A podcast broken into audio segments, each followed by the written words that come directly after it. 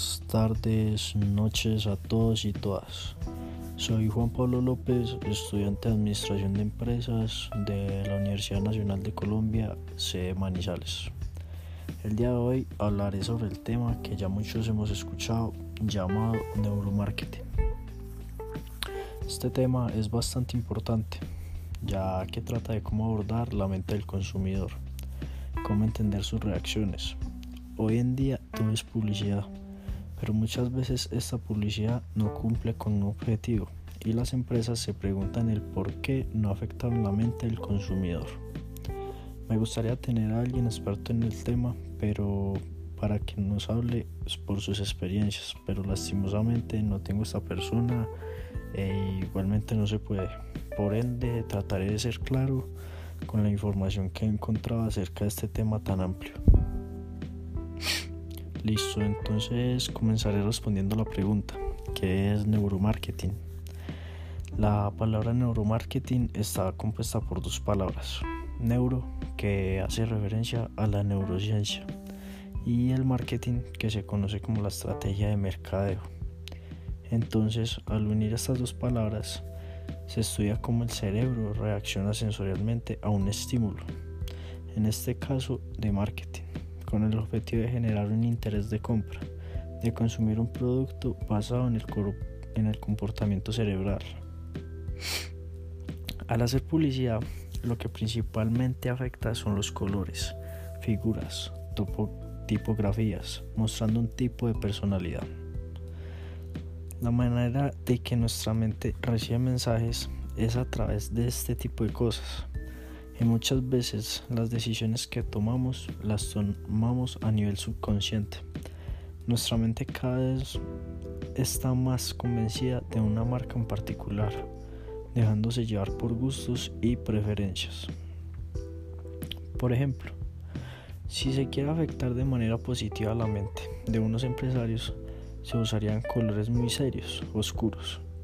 Otro ejemplo es un grupo joven, se utilizarían colores brillantes colores que impliquen desarrollo. Y todo esto se puede lograr gracias al estudio de la psicología de los colores. Se dice que el neuromarketing es la última actualización de la investigación de mercados. Antes se usaban más las encuestas para tomar decisiones, pero ahora se procesa mucho mejor la información a través de imágenes y publicidad, afectando principalmente el subconsciente. Hoy en día todavía se ven los comerciales en la televisión, pero no afecta mucho a la población que digamos, ya que gran parte de las personas dejaron de ver televisión. Por ende, es más fácil llegar al consumidor a través de las redes sociales, ya que siempre estamos ahí presentes. Y en redes, a través de las famosas cookies, se puede llegar a un grupo de personas específico que se sabe que pueden estar más interesados en lo que tú estás vendiendo haciendo una segmentación de mercados. Todos nosotros hacemos parte de un estudio de mercado. Un ejemplo muy claro es cuando estamos interesados en hacer un viaje. Al ingresar a un navegador estamos dando toda nuestra información de lo que estamos buscando. Entonces al tú estar buscando ciertos vuelos, al rato a través de tus redes sociales te comienzan a salir anuncios anuncios sobre ofertas de vuelos y demás, hoteles y ofertas de comida. Entonces te preguntas, ¿cómo hicieron para saber que estoy interesado en viajar? Y simplemente es porque el tú estar buscando en ciertas páginas de internet, estás aceptando el tratamiento de datos personales. Y así de fácil pueden saber cuáles son tus gustos y preferencias. Todos dejamos un rastro en internet. El neuromarketing ha tenido varios estudios. Uno de estos fue el descubrimiento de los elementos más importantes para definir una estrategia de marketing. La mirada es uno de estos. Tener un buen contacto visual al usar personas en los anuncios es una de las cosas más importantes, estableciendo miradas fijas entre la persona del anuncio y el producto que se está ofreciendo. Así, el consumidor dirige su atención al producto que le quieren vender. Por otro lado, están los colores. Estos influyen directamente en la forma en cómo se siente el consumidor. Cada color va ligado a una emoción, lo que en un anuncio puede generar gustos o disgustos para las personas que lo ven. Por eso, utilizar un buen color ayuda a cumplir los objetivos del anuncio. Por ejemplo, las marcas de comida se guían mucho por tener colores como el rojo y el amarillo, ya que estos pueden generar ciertas emociones en el ser humano, como el querer comer. Lo rápido que hacen las cosas también influye mucho. La sensación de agilidad atrae al consumidor, ya que genera seguridad y estabilidad para él. Ya que si sabe que entre varias compañías la más ágil es una, claramente va a preferir esta por la, eficiencia que ofrece. Perdón. Al incorporar esto en los anuncios, evidencia que los consumidores se meterían más en el cuento y lo aplicarían a sus vidas cotidianas al crear un contexto y generaría cierta identificación. Definir precios atractivos hace que cambie mucho la perspectiva del consumidor. Por ejemplo, 9.900 pesos colombianos es más atractivo que 10.000 pesos colombianos. Claramente el producto que se esté ofreciendo influye mucho. El título del anuncio es una de las primeras cosas que el consumidor observa. Se necesita llamar mucho la atención. A la hora de pagar, se recomienda ver que el artículo que está comprando es algo que realmente necesita para no generar ansiedad y tal vez se arrepienta de comprar este producto o servicio. Hay varias técnicas para aplicar en el, neuromarketing en una empresa. Una de estas es utilizar la psicología de los colores, que ya mencionaba anteriormente. Aunque parezca absurdo, absurdo, es algo bastante importante. Esto cambia totalmente la percepción acerca de una empresa o marca. Como nuestra mente tiene la costumbre de asociar los colores con determinados sentimientos, entonces cada tono tiene un significado distinto y este puede influir mucho en el objetivo al que se quiere llegar al posicionar una marca. Las grandes marcas han estudiado esto por años y finalmente eligen la que más le ha generado éxito. Segundo, tenemos los llamados gatillos mentales.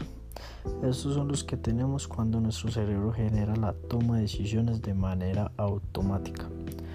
Una forma de llegar a un equilibrio en medio de muchas decisiones que tenemos que tomar ante ciertas circunstancias, el cerebro identifica que es actuar rápida y correctamente. En el marketing se evidencia mucho a la hora de comprar un producto escaso, de urgencia o algo exclusivo el cerebro entiende automáticamente que tiene que actuar rápido para no perder esta oportunidad. Mm.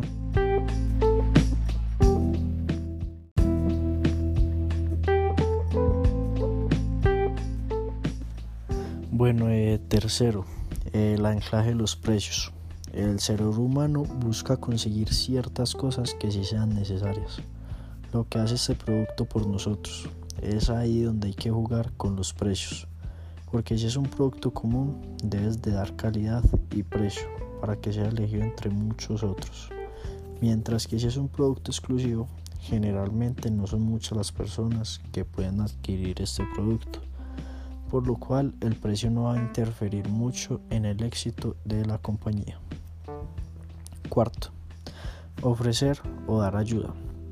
Así generaría interés en aquellas personas que no tenían ni el más mínimo interés en dicho producto, ofreciendo consejos y el por qué debería de llevar este producto, creando una confianza entre el vendedor y el consumidor, generando así una satisfacción que más adelante puede significar más clientes. Quinto, contar historias con el producto para conquistar clientes. Esto es algo que hacen mucho los famosos multinivel. Nos venden una idea asombrosa para ingresar a este mercado. Y lastimosamente muchas personas no saben en lo que se están metiendo, ya que no saben lo complejo que es progresar en este tipo de mercados. Literalmente los tumban y pues eso no está bien. Sexto, repite las ideas que te funcionaron. Repetir las ideas exitosas de forma estratégica hace que el producto que se ofrece sea más poderoso y convincente. Con el tiempo, las personas que no creen en tus ideas pueden cambiar pensamiento si las escuchan muchas veces. Séptimo, esforzarse en el diseño y tener un buen sitio web es esencial para crecer una empresa, ya que por este se pueden mover las ventas e información importante. Esto motiva a los consumidores a explorar lo que a la empresa les puede ofrecer. El diseño agradable y fácil de entender es mucho mejor a uno complicado y sin función. Octavo. Ofrecer pocas opciones, ya que al ofrecer muchas opciones de producto, lo que generará es más incertidumbre por parte del consumidor. Perdón, consumidor. No sabrá qué escoger. Se cree que es mejor tener varias opciones, pero la neurociencia comprueba que no en todas las ocasiones es así.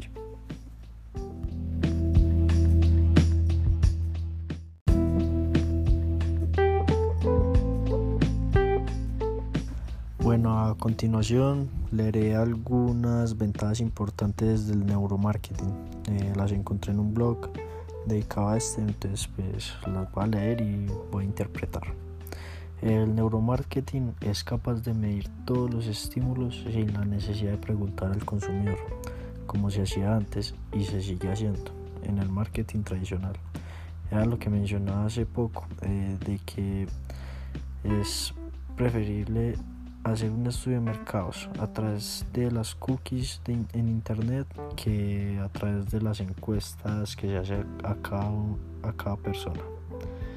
Segundo, los estudios de neuromarketing siempre serán mucho más precisos que los de otros tipos de marketing, gracias a las herramientas mencionadas en el artículo y porque al ser fisiológicas muchas de ellas son de forma inconsciente. Las herramientas mencionadas en el artículo era pues principalmente el, estudio de las cookies, que ya habíamos hablado sobre esto, y pues que siempre hacemos parte de un estudio de mercado. Tercero, el neuromarketing optimiza y fusiona los recursos de la publicidad, así como sus técnicas, para entender de forma más racional la relación emocional entre la conducta del consumidor y su mente. Cuarto, los datos que nos proporciona el neuromarketing son mucho más tangibles que los convencionales. Quinto, el neuromarketing evalúa de forma más precisa lo que el consumidor siente, pero también lo que piensa, tanto de forma consciente como inconsciente, priorizándolo ante lo que nos cuenta, puesto que lo que nos cuenta siempre puede estar condicionado y manipulado por él mismo de forma consciente. Sexto, para las marcas el neuromarketing es una gran herramienta para optimizar los recursos de la empresa, ayudando a nivel corporativo a la creación y gestión de productos enfocados de forma más concreta a cubrir necesidades reales de los consumidores. El neuromarketing hace uso de los conocimientos de los procesos cognitivos de la neurociencia y la neuropsicología para poderlos aplicar a la publicidad. La identificación de, patrones, acción, reacción o causa y efecto que proporcionan datos específicos para crear modelos y diseño, y diseño excelentes campañas de publicidad y productos optimizados para sus consumidores. Bueno, entonces ya sabemos que la ciencia tiene mucho para enseñarnos sobre los distintos comportamientos, tanto de productores como de consumidores. Hay que estar atentos a los nuevos descubrimientos para nunca quedarnos atrás y así tener éxito con cada uno de nuestros proyectos. En el marketing lo más importante son las personas. Por eso hay que buscar la forma de mejorar la calidad de vida de estas. Bueno, esto fue todo. Muchas gracias a, a todos los que quisieron escuchar sobre la información que quise dar en este podcast. Soy nuevo en esto, mm, perdón si gagueo mucho, pero pues hay que aprender, ¿cierto? Mm, listo, que estén bien.